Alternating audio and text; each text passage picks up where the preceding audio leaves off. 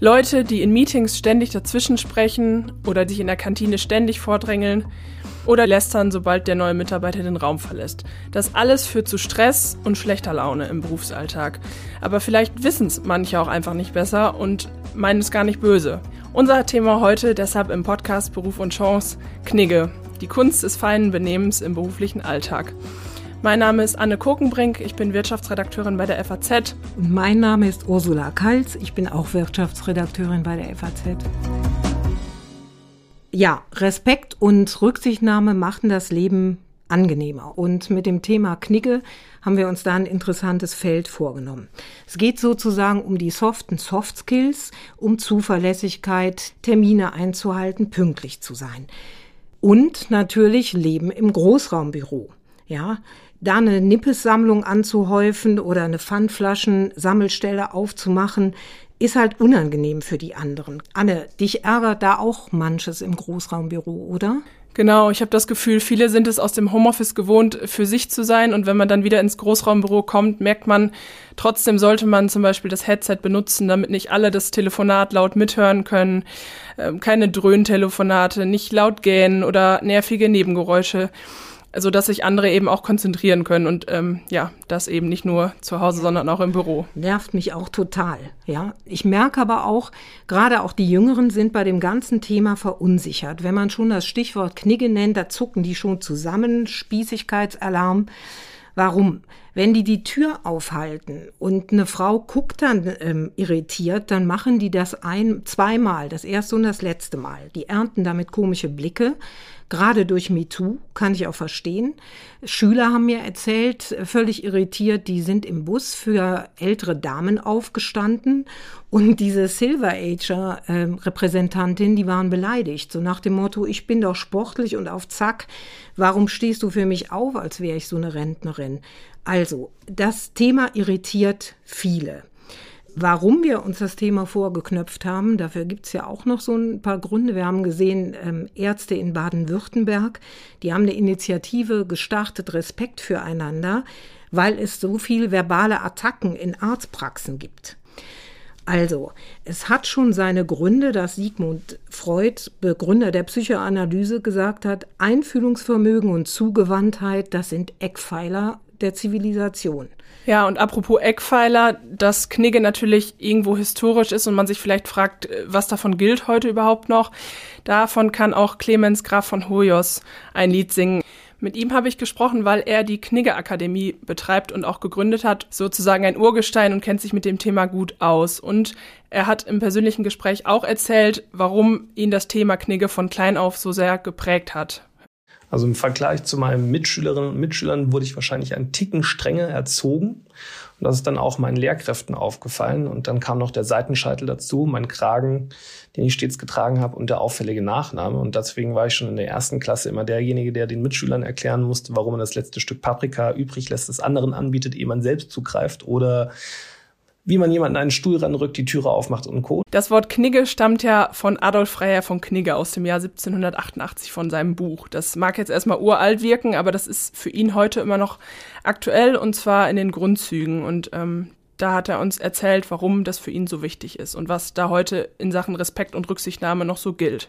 Professionelles Verhalten und souveränes Auftreten ist immer anlass- und adressatengerecht mit dem Bewusstsein um die eigene Rolle und dem Kontext, innerhalb dessen man sich bewegt. Und das immer vor dem Hintergrund der Wertschätzung, der Rücksichtnahme.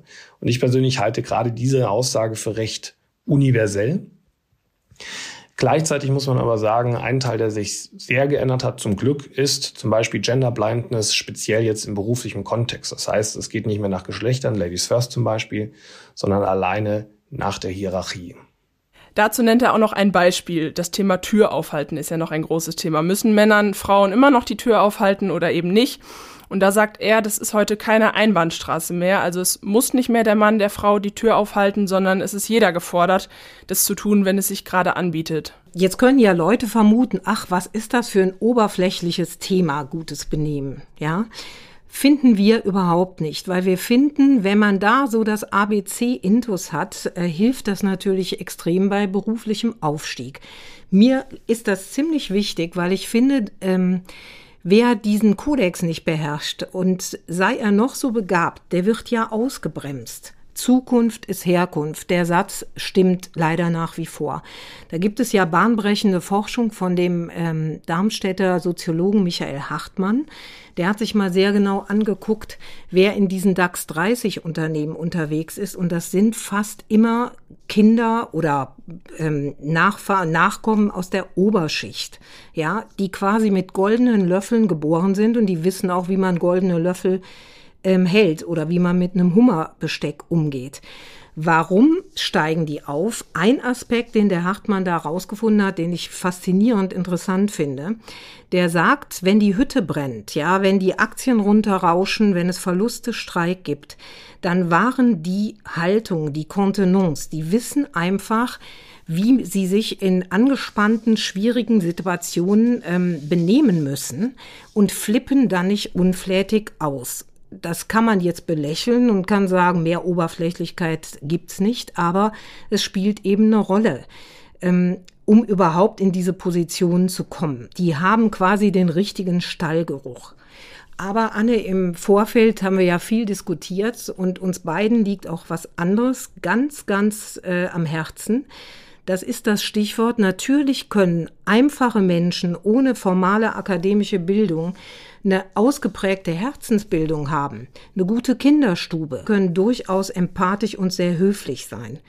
Also das sage ich auch noch mal an. Mein persönliches Feindbild sind ja immer die Leute, die durchaus wissen, wie sie sich eigentlich vernünftig höflich benehmen könnten, das aber nur anwenden, wenn der Chef, die Chefin um die Ecke ähm, lauern. Ja, dann sind die höflich, dann unterbrechen die nicht. Also die sind knipsen quasi dieses Verhalten nur an, wenn es ihnen etwas bringt.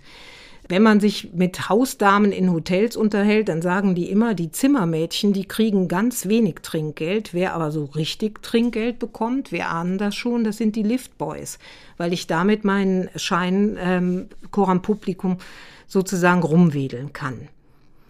Anne, du hast auch mit jemandem gesprochen, der ähm, so zwischen diesen Welten so etwas pendelt. Ne? Genau, wir haben ja eben gehört, Clemens Hoyos hat es von der Pike auf gelernt, wie man sich richtig in akademischen oder beruflichen Verhältnissen zu verhalten hat. Wer das nicht gelernt hat oder nicht von seinen Eltern die Rückkopplung hatte, ist Leon Igel. Er ist heute wissenschaftlicher Mitarbeiter bei der Philosophischen Fakultät an der Uni Mannheim und war in seiner Familie das erste Kind, das studiert hat. Und dementsprechend hatte er natürlich gewisse Unsicherheiten. Ähm, er wusste nicht, wie, wie komme ich da klar, was muss ich tun. Und da gibt es natürlich auch Dinge, die er gemacht hat, die vielleicht rückwirkend nicht den Ansprüchen ähm, entsprochen haben. Und ein Aspekt davon ist zum Beispiel die, die derbe Mundart vom Land. Er kommt aus dörflichen Verhältnissen, da sind eben andere Verhaltensweisen, die man an den Tag legt. Und ja, da hat Leon mir im Gespräch erzählt, was ihm da so passiert ist. Also Witze beispielsweise, die sind eben in einem ländlichen Arbeitermilieu einfach sehr derbe. Also vulgär, ähm, mitunter sexistisch oft auf Kosten von anderen Gruppen. Gleichzeitig bekommt wirklich absolut jeder sein Fett ab, auch der, der den Witz dann äußert. Also und beispielsweise diese Derbheit von Humor, den findet man ja jetzt im akademischen Milieu nicht. Und da muss man sich, sich umgewöhnen. Das ist aber nichts, was man nicht lernen kann. Den Anschauungsunterricht, den hat ja jeder Berufstätige, wenn er auf dem Weg zur Arbeit ist. Ja, ich bin ja so Pendler geschädigt und äh, könnte jetzt, das wird den Rahmen sprengen, aber ich könnte eine halbe Stunde lamoyant über mein Leid im Ruheabteil der Deutschen Bahn irgendwie herziehen. Also diese Schautelefonate, wenn Untergebene halt runtergeputzt werden, das machen Chefs manchmal, um sich selbst zu erhöhen. Aber ähm, Stichwort, es ist eine Distanzlosigkeit in jeder Beziehung. Auch das gruselige Thema Körperpflege, darüber müssen wir mal kurz sprechen in diesem Zusammenhang. Es ist ja unfassbar, was Leute in der Öffentlichkeit so alles treiben. Ich gebe zu, ich kenne mir auch schon mal diskret irgendwie die Haare, wenn ich jetzt äh, Sturm zerzaust da im Abteil lande, aber Nägel schneiden, dann das auch noch wegschnippen, Fingernägel lackieren, ja, das ist wirklich ein Stichwort Distanzlosigkeit in jeder Beziehung. Und wenn man über dieses Thema schon mal nachdenkt, kann man sich schon vorstellen, wohin gutes Verhalten gehen sollte. Anne, gibt es denn da so Themen, wo du sagst, das regt dich wahnsinnig auf, wenn Leute das machen oder irritiert dich da etwas? Ja, ich, was ich mich auch frage, wie man Leute auf sowas höflich hinweist. Man kennt es ja, wenn man in der Kantine äh, was, was Gemüsehaltiges gegessen hat, mhm. dann hat man vielleicht noch mal was zwischen den Zähnen hängen oder was man auch kennt, jemand hat den Hosenstall offen stehen oder der Blusenknopf ist auf. Sowas sind natürlich Kleinigkeiten, aber da, um das, um dem vorzubeugen, frage ich mich, wie man wie man die Leute darauf freundlich hinweist oder ob man das überhaupt anspricht. Mhm. Das hat mich auch beschäftigt. Wir haben uns ja im Vorfeld mit mehreren Knigge-Experten unterhalten und das ähm, fand ich auch interessant. Wenn jemand einen Blusenknopf zu weit offen hat oder der ist aufgeklafft, dann gibt es diese schöne Floskel, ach, Sie müssten mal Ihre Kleidung richten. Das habe ich mir gemerkt. Ist ein bisschen aus der Zeit gefallen, aber ich finde es vornehm. Ja, man kann ja auch noch mal in diese Richtung dann starren. Ähm, auch so ein Thema. Natürlich ist es klar, dass man nicht durch den Konferenzraum äh, dröhnt, äh, ich muss mal aufs Klo. Aber wenn man irgendwo anders unterwegs ist, gibt es auch eine schöne Floskel, ähm, dürfte ich mal kurz in den Waschraum? Oder wo kann ich denn Hände waschen? Dazu muss man natürlich auch sagen, Achtung, wo man das dann ähm, erzählt. Ich bin dann auch schon mal in Küchen gelandet, ja, ähm, wo es eben keine Toilette gab. Aber man kann sich da vornehm ranpirschen und das finde ich auch okay, dass man so ein bisschen da Bescheid weiß. Genau, was ich mich auch gefragt habe, wenn jemand jetzt laut hustet im Büro oder, oder zum Beispiel ständig niest, was man dann dazu sagt, ob man überhaupt noch Gesundheit zum Beispiel sagt oder mhm. wie man darauf reagiert. Ja, das hat mich ziemlich äh, gewundert. Aber die offiziellen Etikette-Trainer sind sich alle einig, dass sie sagen, äh, auch nicht Gesundheitswünsche irgendwie laut äußern, sondern darüber hinweggehen. Körperliche Äußerungen grundsätzlich nicht kommentieren.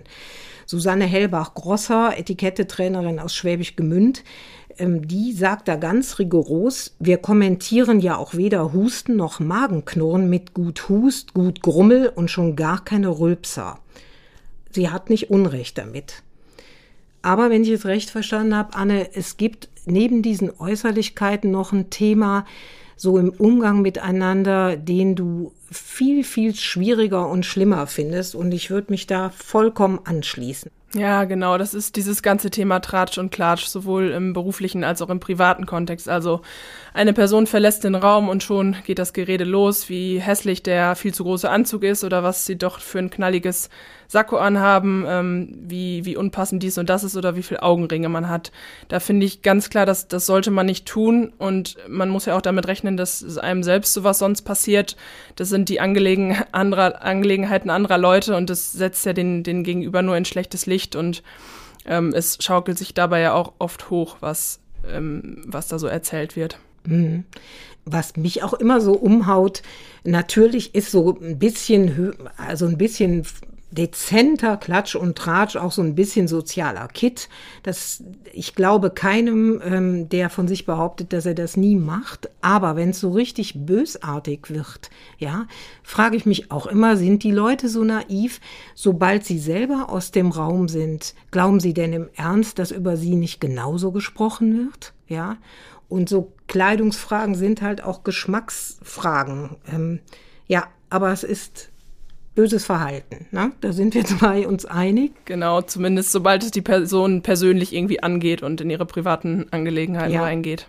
Und es ist ein Einfallstor, finde ich schon auch für Mobbing. Ja, wenn man das intensiver betreibt, also scheußlich. Das zum Thema Knigge ist alles andere als oberflächlich. Trotzdem werde ich wieder so ein bisschen, ähm, gehe wieder ein bisschen an die Oberfläche. Wir haben uns ja auch das große Thema Essen vorgenommen. Stichwort Picknicken im Abteil, Picknicken im Konferenzraum, in der Videokonferenz. Wiederkauende Gesichter, sagt ja der Graf Hoyos, äh, die sehen einfach unattraktiv aus. Ständig die Wasserflasche am Hals zu haben, als würde man gerade durch den Sahel joggen, auch ein bisschen absurd. Ähm, Wobei ich dazu sagen muss, äh, ich finde, es hat auch manchmal so etwas Gemütliches, wenn man zusammen im vertrauten Kreis in der Videokonferenz sitzt und ähm, äh, schon mal Kaffee trinkt oder sich äh, zubrostet mit einem Mineralwasser. Ja, aber trotzdem ähm, man sollte sich dessen bewusst sein, dass das schon auch Fallstricke parat hat. Ein großes Thema in dem Zusammenhang ist natürlich das Stichwort Geschäftsessen. Ja, das ist nach wie vor so ein Kandidatentest. Da wird so lauernd abgescheckt, passt der zu uns, passt die zu uns, wollen wir mit denen einen großen Deal vereinbaren oder nicht. Also auch nur ganz schlichte Stichwörter, was mit Tomatensoße oder grätenreichem Fisch da zu bestellen, ist keine gute Idee. Ich glaube, ähm, du hast mit Leon Igel auch drüber gesprochen, ne, Anne? Genau, er hat mir da von einer Situation erzählt. Er hat des öfteren Geschäftsessen da im beruflichen Kontext gehabt und kannte das so gar nicht, ist da erstmal ganz unvoreingenommen reingegangen und hat auch ja ordentlich Hunger natürlich mitgebracht und ja ist dann ziemlich auf Überraschung gestoßen und äh, er hat uns erzählt, was ähm, wie er das so wahrgenommen hat. Dass dieses Essen, also diese Nahrungsaufnahme an sich eigentlich nur so ein Vehikel ist ähm, für den Diskurs nebenbei.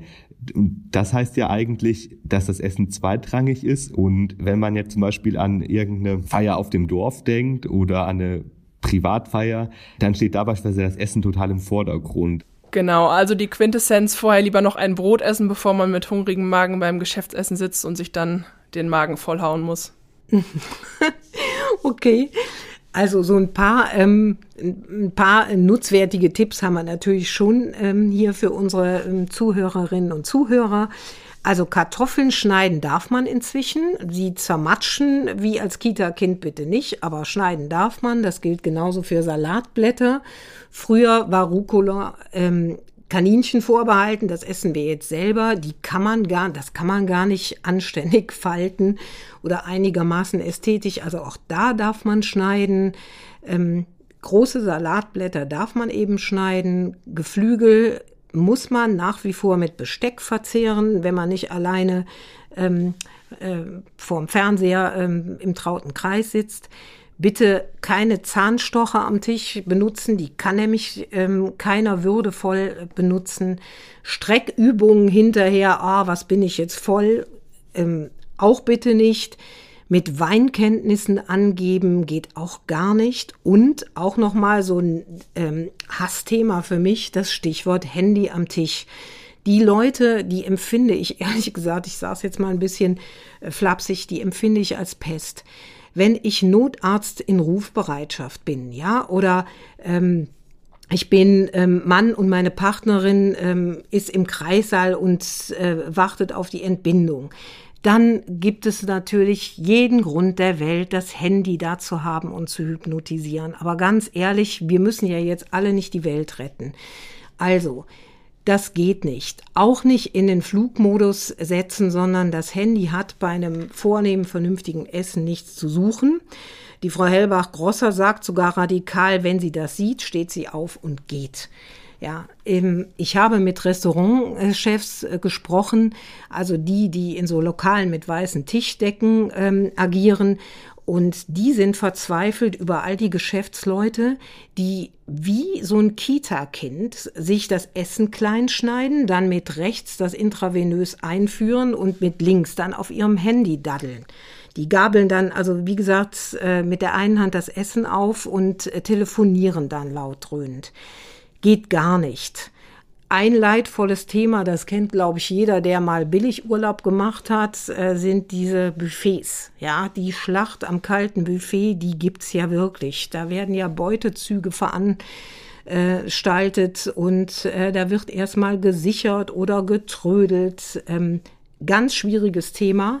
Anne, du sagst, mit Leon Igel hast du dich auch darüber kurz unterhalten, ne? Genau, er hat mir von einem Erlebnis erzählt, das den Zuhörern vielleicht auch ein bisschen den Wind aus den Segeln nehmen kann. Und zwar hat er sich vor diesen Geschäftsessen und Networking-Events, wo es Essen gab, immer total akribisch drauf vorbereitet, hat auf alles geachtet, auf Kleidung, auf darauf das Handy auszustellen und bloß in kein Fettnäpfchen zu treten. Und dann hat er bei einer Veranstaltung erlebt, wo auch Politiker und ein paar hochkarätige Gäste da waren, dass sich plötzlich die Frau eines Politikers nach dem Buffet, nachdem da noch so ein paar Reste standen, die ähm, Tupperdose aus ihrer Handtasche gepackt hat und sich dann am Buffet bedient hat und die Antipasti in ihre Dose gefüllt hat und es mit nach Hause genommen hat.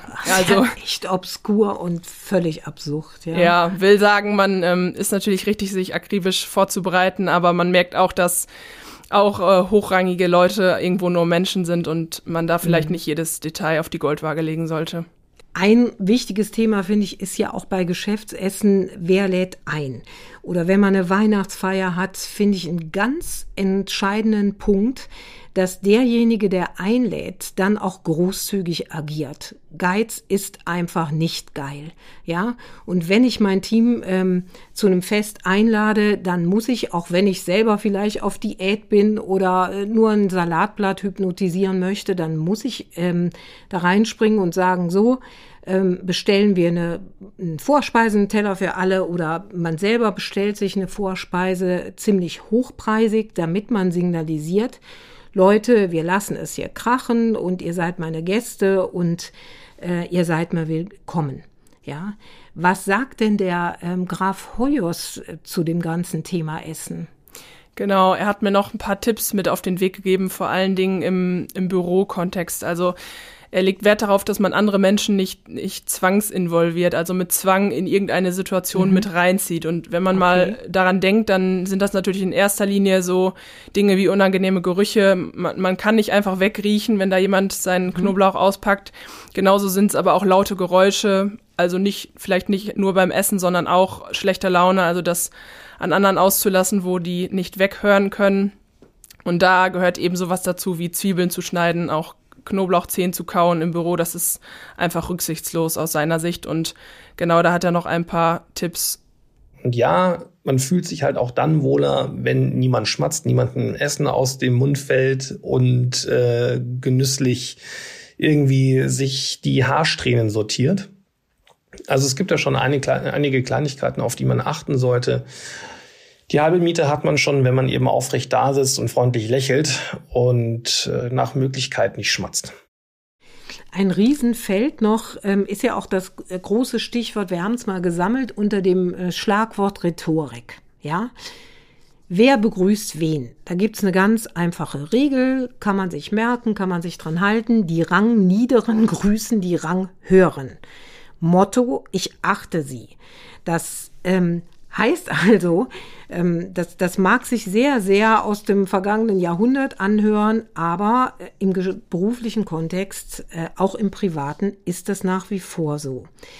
Blickkontakt halten, Begleitpersonen beachten, ob man die Hände gibt, äh, ob man äh, Hände gibt, das hat sich natürlich nach Corona alles sehr verschoben, aber auch da die Grundregel, die sich einfach hält. Die hohen Tiere, also die, die so im Rang über mir stehen, die strecken als erste die Hand aus, die erteilen quasi die Erlaubnis zum Körperkontakt. So hört sich das an. Ja.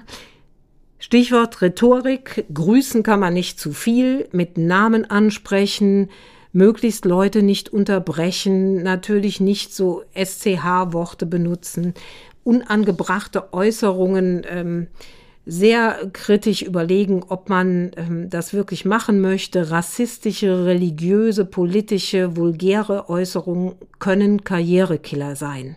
Ja, dreimal auch noch so ein Hinweis von mir. Ich würde mir dreimal überlegen, im Gespräch versendet sich das unter Umständen oder dann kann man sofort sagen, oh, das war nicht so gemeint. Aber sowas schriftlich fixieren, so äh, pflegelhafte Äußerungen, also da wäre ich sehr vorsichtig, äh, vorsichtig mit. Mhm. Auch Achtung, Ironie. Die wird oft nicht verstanden oder als Angriff gewertet oder im interkulturellen Kontext ist das unglaublich schwierig. Ja. Und ähm, Anne, du hast ja auch noch so ein ähm, Stichwort, was ganz epochal ist für unser Thema. Genau, und zwar das Stichwort Kritik. Also wie kritisiert man oder wie verpackt man die Kritik, ohne jemanden zu verletzen? Also da finde ich, sollte man nicht, nicht zu emotional werden. Man sollte natürlich das Kind beim Namen nennen und sagen, ähm, was, was denjenigen stört, aber nicht sagen, ja, sie sind immer so oder ähm, sie machen ständig dies und das und möglichst auch unter vier Augen und nicht, nicht vor den ganzen Kollegen, um jemanden bloßzustellen. Ähm, hingegen sollte man auch nicht das Ganze in Floskeln verpacken und irgendwie sagen, ja, ich wäre Ihnen ähm, zu großem Dank verpflichtet, wenn Sie ähm, diese Freundlichkeit besäßen, mir dies und das zu sagen, sondern einfach mal ähm, zum Punkt kommen, aber das eben höflich und ja, ohne zu flapsig zu werden. Okay, also sozusagen höflich verpacktes äh, Tacheles-Reden. Ja, das ist äh, eine Kunst für sich, aber finde ich einen ganz, ganz wichtigen Hinweis. Weil ich auch der Meinung bin, man kann sehr viele Dinge kritisch sagen, der Ton macht die Musik, ja. Und das ist eine schöne Überleitung, finde ich, zu ähm, einem Stichwort, was wir uns auch noch notiert haben, das große Thema Duzen, Siezen. Also ich sag mal schnell vorab, ich bin ähm, da schon oldschool, ich bin da ziemlich konservativ. Ich ähm, tue mich sehr schwer damit, Leute schnell zu duzen. Ich bin eher ein Verfechter des Siezens. Warum? Auch wieder Stichwort Rhetorik. Nach wie vor bin ich der festen Überzeugung, dass man viel leichter du Idiot als sie Idiot sagt. Aber Anne, uns trennen ja auch drei Jahrzehnte, vielleicht siehst du das vollkommen anders. Wie ist denn deine Wahrnehmung? Naja, es geht. Also man kennt das ja aus äh, jungen Teams oder aus der Start-up-Kultur, dass da viel, viel schneller das Du vermittelt wird und mhm. das auch so ein bisschen Nähe schafft.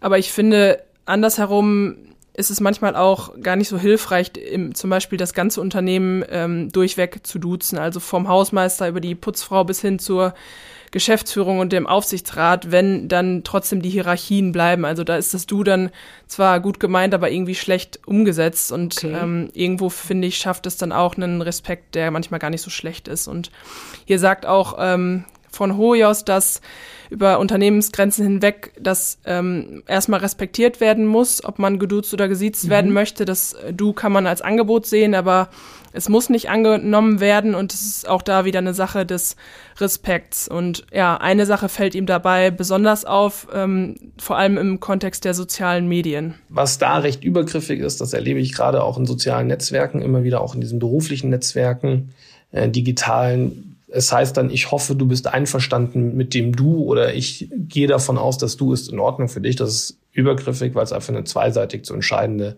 Geschichte ist, ob man sich jetzt duzt oder nicht. Und ähm, ergänzend daran sagt Leon Igel auch noch ein paar Dinge, die das ganze Thema gut zusammenfassen, also den Umgang untereinander von unterschiedlichen Menschen. Er, er stellt aber heraus, dass der Diskurs um das ganze Verhalten heute ja viel offener geführt wird als damals, dass man mit vielen Dingen, zum Beispiel mit der Herkunft, viel offener umgehen kann, sagen kann, woher man kommt und dass ja man die Dinge dann auch offen ansprechen kann, wenn man sich unsicher ist und nicht weiß, was ziehe ich an, wie muss ich mich hier verhalten mit den und den Managern. Also wenn es ja keine Knicke mehr gäbe, dann wüsste ich auch nicht mehr unbedingt, wie ich mich zu verhalten habe und das schafft Unsicherheit. Aber gleichzeitig glaube ich, dass man in einer Gesellschaft, die ja eben immer bunter wird und in den ähm, Grenzen ja sich immer weiter aufweichen zum Glück, auch da einfach, glaube ich, ein bisschen verzeihlicher werden muss und offener sein muss, wenn jemand beispielsweise jetzt den Knicke vielleicht unwissentlich missachtet oder bricht. Genau, und auch Clemens Hoyos sagt, dass selbst wenn man jetzt mal ins Fettnäpfchen tritt oder was tut, was vielleicht nicht so super gut in dem Kontext ist oder was ungewohnt ist, dann sollte man es einfach ansprechen und drüber reden und ja, damit möglichst offen versuchen umzugehen.